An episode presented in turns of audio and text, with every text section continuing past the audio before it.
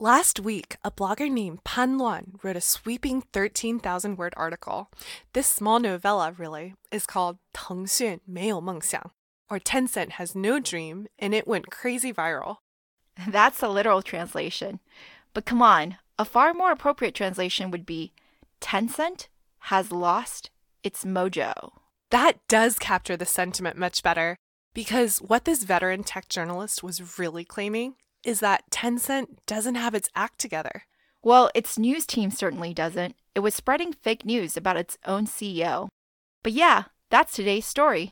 We'll give you the facts and we want you to decide for yourself. Does Tencent, in fact, have its act together? Or has it lost its mojo? The president's key economic team goes to China. Uh, after a whole night thinking, I say I still want to do it.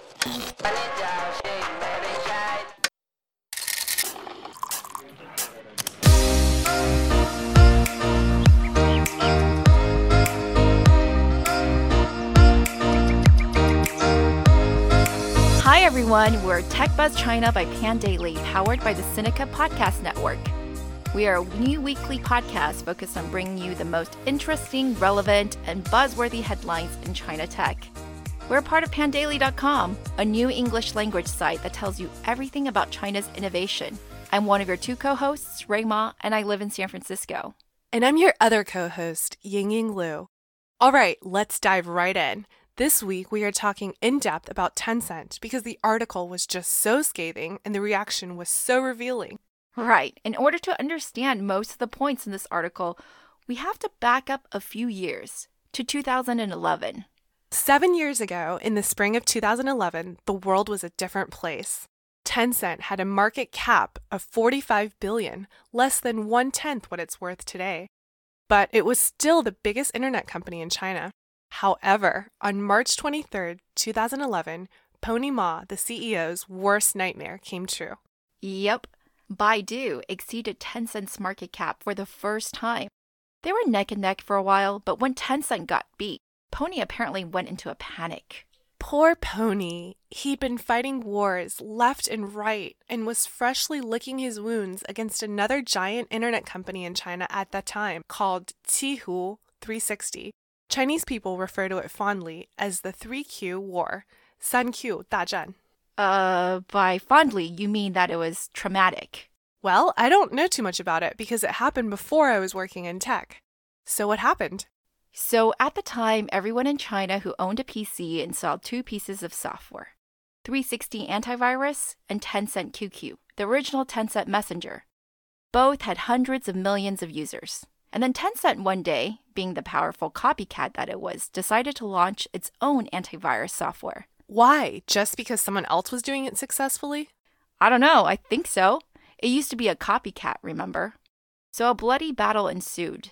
And the main gist of it was it got so bad, both companies claimed the other's product was malware and forced you to uninstall. Like, if you wanted to use QQ, you had to uninstall 360? Yep, pretty much. I mean, can you imagine if Apple forced you to uninstall Chrome? Or if you were on Google, you could never use Facebook? I, I can't even make up examples because it's so ridiculous. Wow. Yeah, it got so crazy, the Ministry of Information had to step in. And except for censorship issues, the Chinese government actually rarely steps into business scuffles. That's how crazy it got. That is pretty crazy. So Tencent had a tarnished image after this. Yeah, so now imagine it's March 2011 and you're a pony, and your company has this battered public reputation of being this lowly, unoriginal, even unscrupulous copycat, and you had also just lost your perch as the big kahuna in Chinese tech. I mean, Alibaba was probably bigger, but it was a few years away from going public. So out of the public CEOs, you were numero uno, but you had just lost that distinction. Yeah, you lost it. So what do you do? You call a management meeting, of course. Oh, of course. And according to this article, Pony had his top 16 lieutenants gather in a room and each write down what they thought the company's core competitive advantages were. Two answers emerged capital and traffic. Capital, as in we have lots of money and we should buy or invest instead of building ourselves. And traffic, or liuliang, As in, we have a lot of that across our properties, which we can divert to other companies as incentive for working together. Seems obvious, right? But actually, no. It was apparently very controversial internally, especially the capital part, which supposedly came from President Martin Lau. Martin was educated in the US. He went to Michigan, then Stanford, Northwestern, Goldman Sachs. Before Tencent, he was an investment banker, and he saw things the Wall Street way. To fix the perception of Tencent as a copycat, Martin advocated for Tencent to open up and use capital and traffic to lure in partners. But a lot of old timers felt that Tencent should exclusively focus on organic growth and be heads down on creating new product. Martin won, though, and one of the first things he did was to bring in James Mitchell as Chief Strategy Officer. James was his old colleague at Goldman, who definitely was not Chinese, but he was a well known tech equity research analyst, and he definitely understood internet businesses. Pretty crazy if you stop and think about it. James was effectively brought in to be the number three guy at Tencent. Before joining, he had never lived in China and was just this dude who went to Oxford and was working in New York.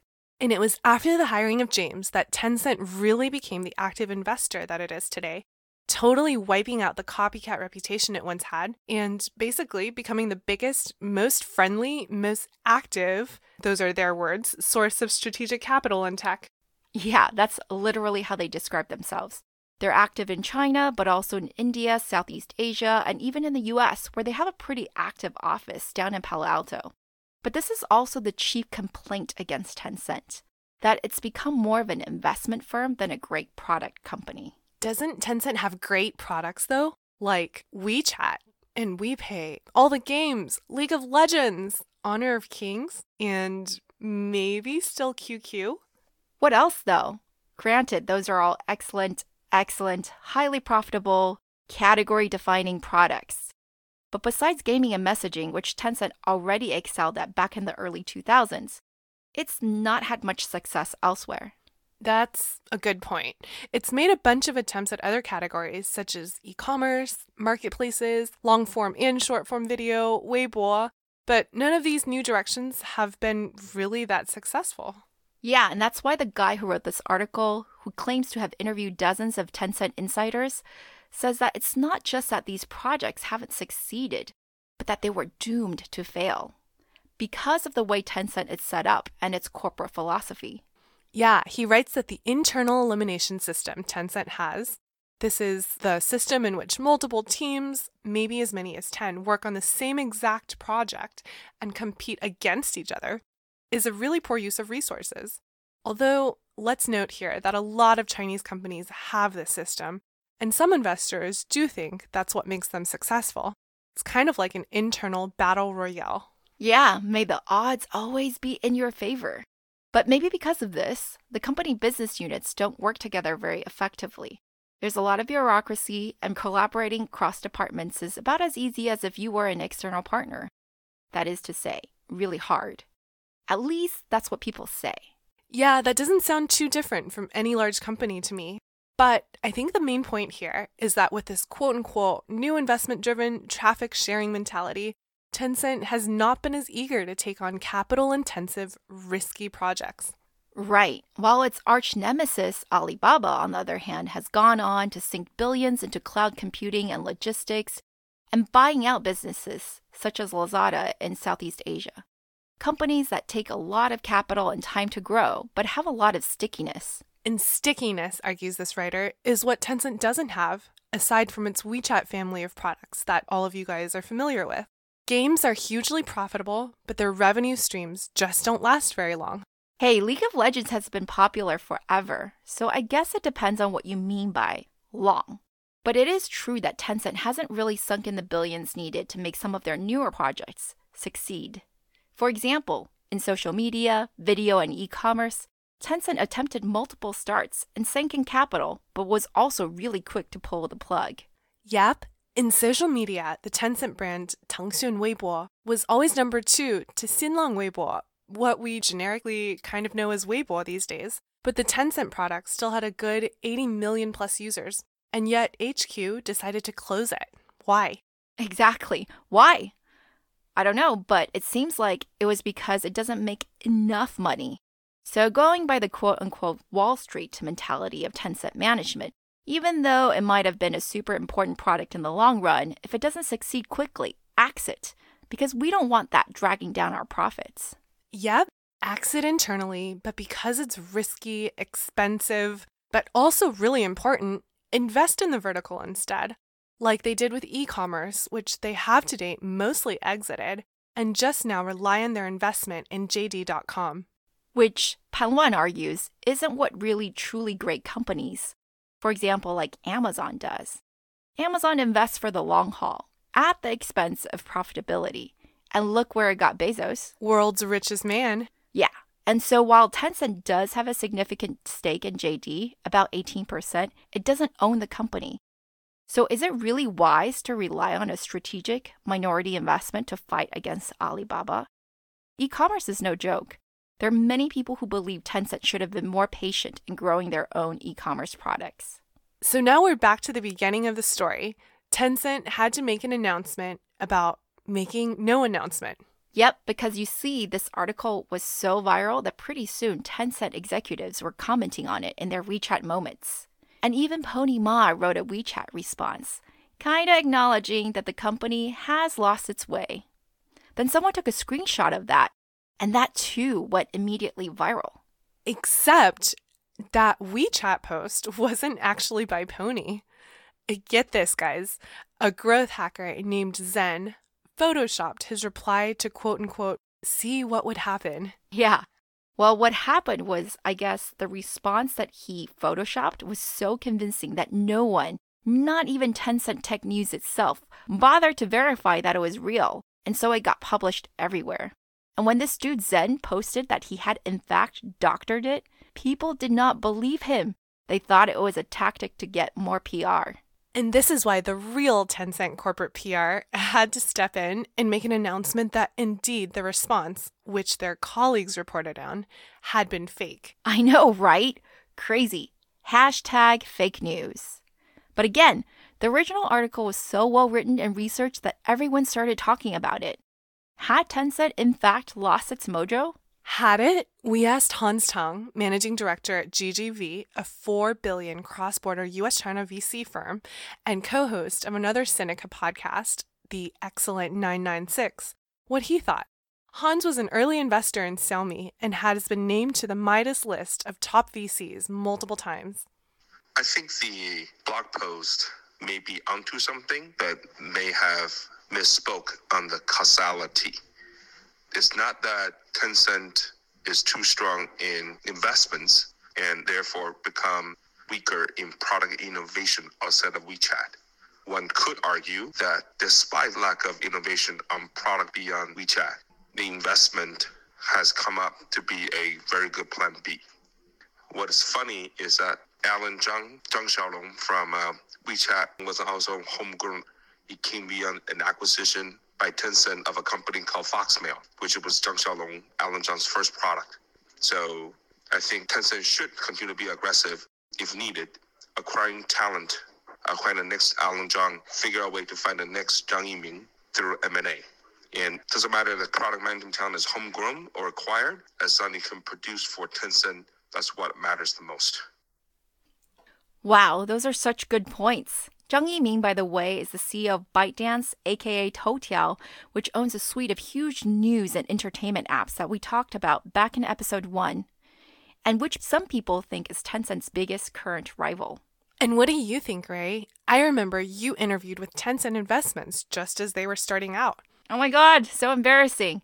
Yeah, that was ages ago, in late 2011, when WeChat only had about 20 million users. Remember, now they're at about a billion. Anyway, the main interview question was How would I value WeChat and what did I think its strategy would be? I was actually pretty surprised because they didn't care what I thought about any other parts of their business. That's pretty funny. What was your answer? Well, clearly I got it super wrong. That's why I'm hosting a podcast.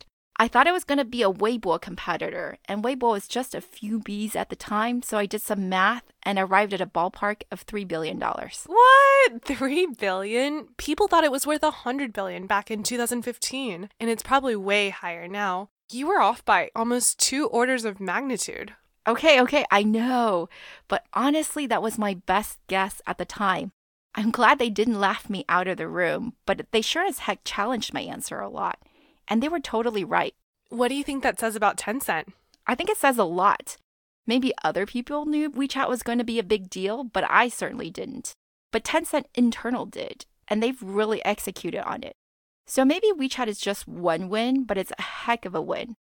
Aside from AWS, how many other $100 billion plus businesses have been incubated internally that is completely distinct from a company's original product offering? Well, I think we could go on this topic forever, so it's really interesting. Do let us know what you guys think, though. Do you agree with the original post, which claimed that Tencent has lost its mojo? Has Tencent stopped making innovative new products? Has it become too reliant on investing and playing nice with the rest of the ecosystem? Yeah, or do you think that it makes sense to start by investing in the areas you're not so strong in and just really lean into your winners, either homegrown or acquired? Either way, I'm sure Tencent management is discussing this internally. Judging by their track record, even if they've lost it, I'm sure they will get their mojo back.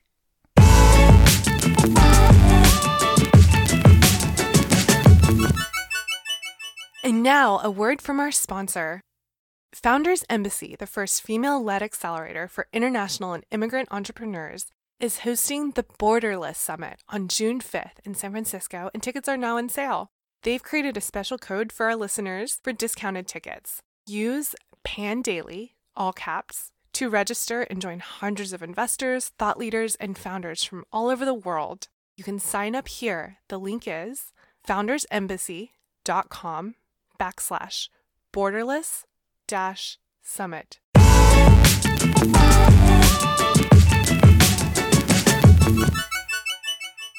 Okay, that's all for this week, folks. Thanks for listening.